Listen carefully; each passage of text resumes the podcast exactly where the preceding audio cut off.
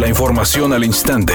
Grupo Radio Alegría presenta ABC Noticias. Información que transforma.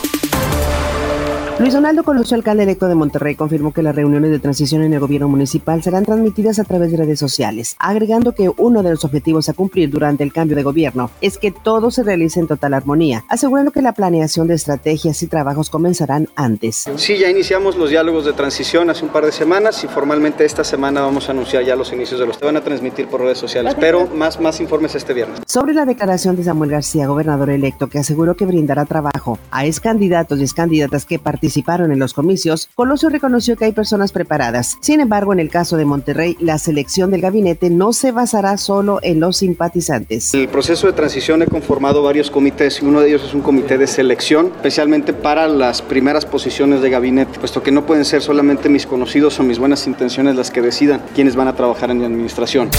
La secretaria del Trabajo, Luisa María Alcalde, informó que 830 mil trabajadores que salieron del esquema outsourcing ya podrán recibir este mes el reparto de utilidades. De acuerdo a la reforma laboral aprobada en abril, recibirán el equivalente a 90 días de salario o el promedio de los últimos tres años. Si el monto es mayor del promedio de los últimos tres años, eso es lo que debe pagarse. Si el monto es mayor hasta 90 días, eso es lo que debe pagarse. Editorial ABC con Eduardo Garza. El COVID-19 nos dio un revés, bajamos la guardia y los casos aumentaron. Ya volvieron a ordenar bajarle la movilidad a la reactivación económica. Es verdad que ya muchos estamos vacunados, pero también es cierto que aún con la vacuna el virus nos puede contagiar. Todos ocupamos reactivación económica, pero hay que ser responsables. Y no olvidar que el COVID-19 sigue matando gente de todas las edades.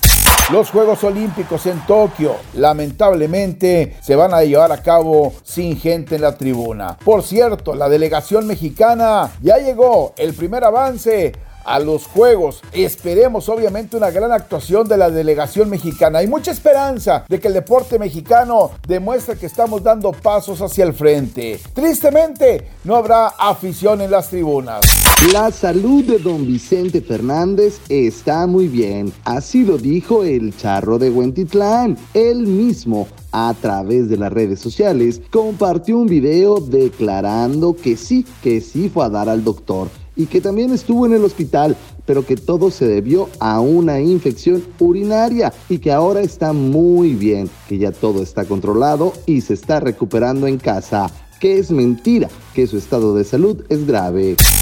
Hay cierre de carriles de oriente a poniente en la avenida Lázaro Cárdenas Eugenio Garzazada en el municipio de Monterrey. Es frente a un supermercado y se debe a un accidente para que lo tome en cuenta. En el municipio de Monterrey también nos están reportando un percance en la avenida Morones Prieto entre Félix U. Gómez y Revolución. Está sobre los carriles express justamente en el carril derecho. Y ahora nos pasamos al municipio de Guadalupe. Hay un percance en la avenida Nicolás Bravo y Corregidora para que lo tome en cuenta.